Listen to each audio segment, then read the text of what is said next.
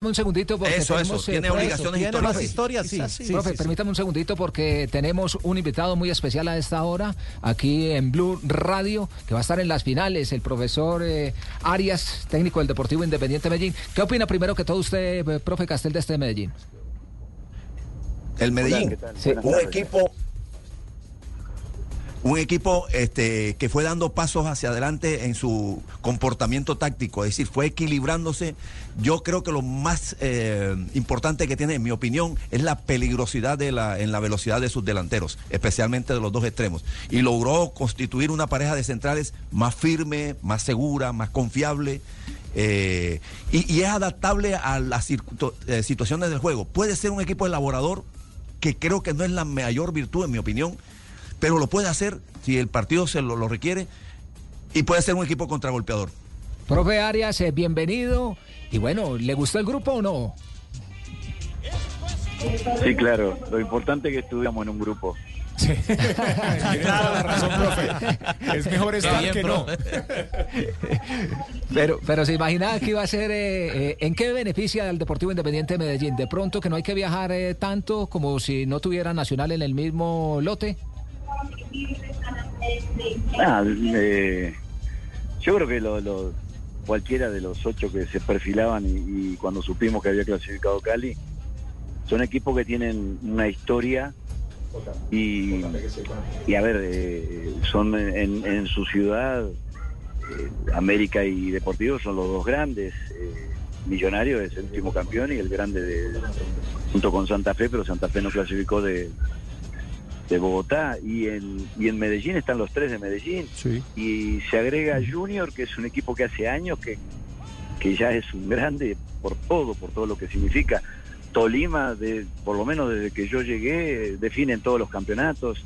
O sea, se hizo un, un grupo muy, muy fuerte al que le hay que agregarle el que fue el mejor del campeonato, Águilas, ¿verdad? Que terminó invicto y que viene hace tres campeonatos insinuando que, que puede ser el campeón. Entonces, elegir no podíamos elegir de todos ellos, todos tienen sus su, dificultades. Creo que como dije un poco en broma y eh, lo importante era el primer objetivo, que era clasificar, nosotros hace tres partidos clasificamos, pudimos eh, eh, en los últimos tres partidos que eran peligrosos porque podía haber una desconcentración, ganamos dos, empatamos otro en pasto. Creo que el equipo está en un buen camino y bueno, vamos a ser competitivos. Uno mira los grupos y claro, hay, diferencias por, por la historia, que lo decían ahora los compañeros, hay, hay, hay un grupo con más historia, eh, que es eh, donde está el Medellín, pero también podría ser este el fútbol, el, el- el grupo donde hay más juego con la pelota, porque está América, Millonarios, Nacional, y de pronto los equipos más físicos, eh, en una apreciación desde este lado, pueden quedar en el otro grupo. Sí, usted sabe que los análisis normalmente eh, son, son correctos cuando termina el partido. Los, los análisis previos son difíciles de, de después corroborar, ¿no? Si fueron correctos o no. Y está bien, ustedes hacen ese tipo de análisis y seguramente tiene, tiene cabida a que se haga eso. Yo creo que en estos grupos, en este campeonato colombiano, en las circunstancias climáticas de diferencias que hay, eh, los que llegan entre los ocho todos tienen chance de ser campeones.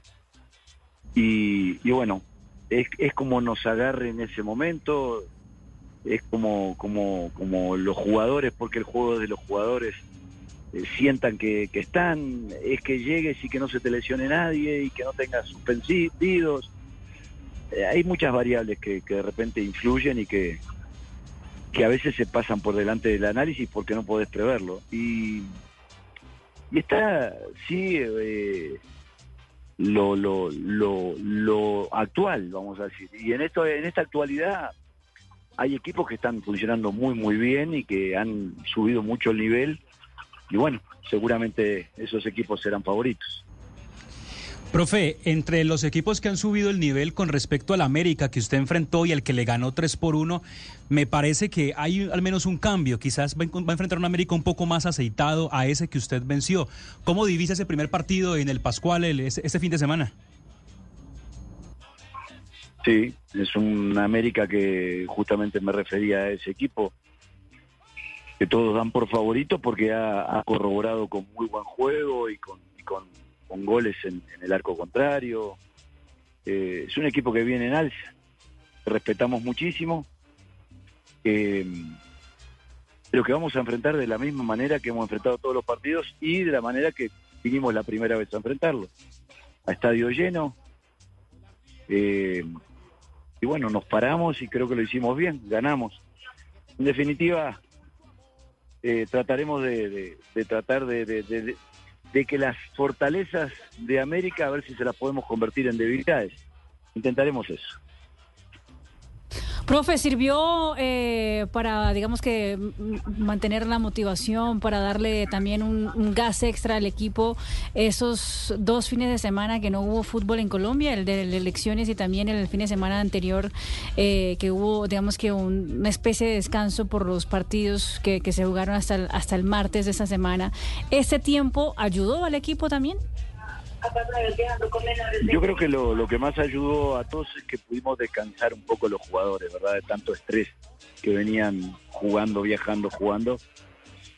Eh, más que nada eso, recuperarlos de algunas fatigas, algunas lesiones. Eso es lo. En cuanto a lo otro, usted sabe que yo soy de los técnicos que creo que que la excelencia se, se, se consigue con la competencia. Yo no, no soy de los que dice que no hay que jugar cada tres días. Para mí, jugar cada tres días eh, se consiguen muchísimas cosas en la, eh, en la excelencia de, un equipo. Lo que sucede es que eh, en, en, estas condiciones a veces en donde los viajes son muy largos, donde no están todas las comodidades dadas, este, esos tres días se achican a uno o a veces ni siquiera uno. Entonces ahí, claro, todo cambia, ¿no? Cuando los fixtures son tan apretados. Pero sirvió, sirvió sí para descansar sin duda esos días. Profe, y siguiendo por la línea del desgaste, ¿lo beneficia al Medellín compartir grupo con Millonarios y Nacional, que son los dos equipos que más partidos han afrontado en el año? ¿Con Millonarios y con quién? Y con Nacional. Sí, nosotros, yo creo que nosotros estamos en los mismos números de, de partidos, pero bueno, nos digo porque yo llegué y el equipo nuestro no tuvo ni siquiera vacaciones. Tres días después estábamos compitiendo la Sudamericana eh, y, no hemos podido, no tuvieron ni vacaciones ni pretemporada. Habría que ver el número de, partidos, pero nosotros estamos cerca de los 60 partidos. Entonces no, no, no, no es que tengamos ninguna ventaja con eso. Profe, el discurso ya estando aquí en, las llaves, en los grupos, eh, en busca de la estrella, el discurso de los jugadores, eh, ¿cuál es el del profe Arias? Eh, ¿Vamos por la estrella o es paso a paso, partido a partido? No, ya nosotros tenemos que comer, dormir, hacer todo lo que tenemos que hacer las 24 horas para ser campeón. eso está bueno. Convencidos están. Eso, eh, eh, eso, es parte del trabajo mental y el fortalecimiento del grupo. Por eso, no, no digo que vamos a ser campeones, digo que lo que debemos hacer, ¿no? Debemos pensar. Claro. Eh, vivir como campeones, porque no podemos esperar a que a que en el último partido lograrlo. Esto se logra antes. Y bueno, ojalá que podamos estar a la altura, ojalá que podamos ser competitivos. Como dije antes, respetamos a todos los rivales, eh, pero bueno, vamos a intentar mantener lo que hemos hecho en, este campeonato. Tenemos 17 fechas invictos. Hacía 33 años que el DIM no era, no, no, lograba esa marca. La empatamos ahora en el año 90. El DIN había logrado ser 17 fechas invictos. Son cosas que no, no son fáciles. Por algo hace 33 años que no se hacían. Bien, profe. Juanjo. Eh, Alfredo, em, bien vos decías eh, recién, eh, hay que pararse, hay que vivir como campeones para poder llegar con posibilidades. Sin embargo, la opinión pública pone como favoritos o como candidatos a otros, no sé, a América, a Águilas Doradas, a Nacional. Y esta es una pregunta de rioplatense a rioplatense. Yo soy argentino, vos sos uruguayo y nos vamos a entender. el uruguayo nunca le gusta llegar como favorito a nada, ¿no? O sea, siempre punto, nunca banca. Vos preferís que los favoritos sean otros. Totalmente. Hoy miraba ahí una conferencia de prensa. Hoy miraba una conferencia de prensa que me va a servir para ponerla en la charla técnica. Pero bueno, dejémosla ahí. ¿Qué decía? ¿Qué decía? No, profe, no nos deje así. Ay, ¿Alguna conferencia de algún rival, de algún técnico rival? Está bien. No, no sé, no sé, no sé. Yo, yo digo que, que, que- que todo, todo es válido y, y todo está bien, pero yo voy a tener tratar de utilizar lo que pueda para que mis jugadores se sientan fortalecidos. ¿verdad? Así, así fue la conferencia que los va a motivar de una. Sí, sí, señor. Con, con el espíritu del maracanazo. Con el, espi- con el espíritu del maracanazo. Vas por, vas por el Pascual Guerrerazo. Exactamente, exactamente. Muchísimos equipo- éxitos. equipo, según parece, según parece, eh, en ese grupo hay dos equipos muy, muy importantes y Medellín. No, no, no. Profe, es historia. Poderoso. No, yo le pongo moneditas al Medellín, está jugando bien. No, es que él le está bajando, él No, está no, no, bajando no, en el yo no. protagonismo. Yo le estoy, yo le estoy diciendo que, que eso es, No. es así, o sea, algunos de los rivales nos tienen así conceptuados. No, pero Hay eso es bueno. importantes que van a enfrentar, van a enfrentar dos Es el mejor desafío. Y Medellín. Profe, lo mismo decían de David y le metió una cascada a Goliat, entonces no, no se preocupe por eso. Profe, muchísimos éxitos. Cada día corroborando más eh, con el trabajo, el funcionamiento del Deportivo Independiente de Medellín. Esto comienza de cero y todos tienen que ganar, todos están en el mismo partidor para ser campeones. Muchas gracias. La verdad que es un momento lindo. Ojalá que ojalá que hagamos honor a este privilegio que, que- que- que- tenemos de definir un campeonato y de hacerlo. Y ojalá lo hagamos con la altura y dignidad, contagiando a los de afuera, ¿verdad? Que estén en los estadios llenos, que, que no haya violencia, que se disfrute. Y ojalá que, bueno, podamos desarrollar un buen espectáculo. Lógicamente que intentando ganar antes que nada, pero bueno, que, que haya un buen espectáculo. Pero eh, los encargados de, transmitir eh, y contagiar somos de adentro hacia afuera, nunca de- de afuera hacia adentro. Así que, que tomemos esa responsabilidad y bueno, juguemos, que juguemos.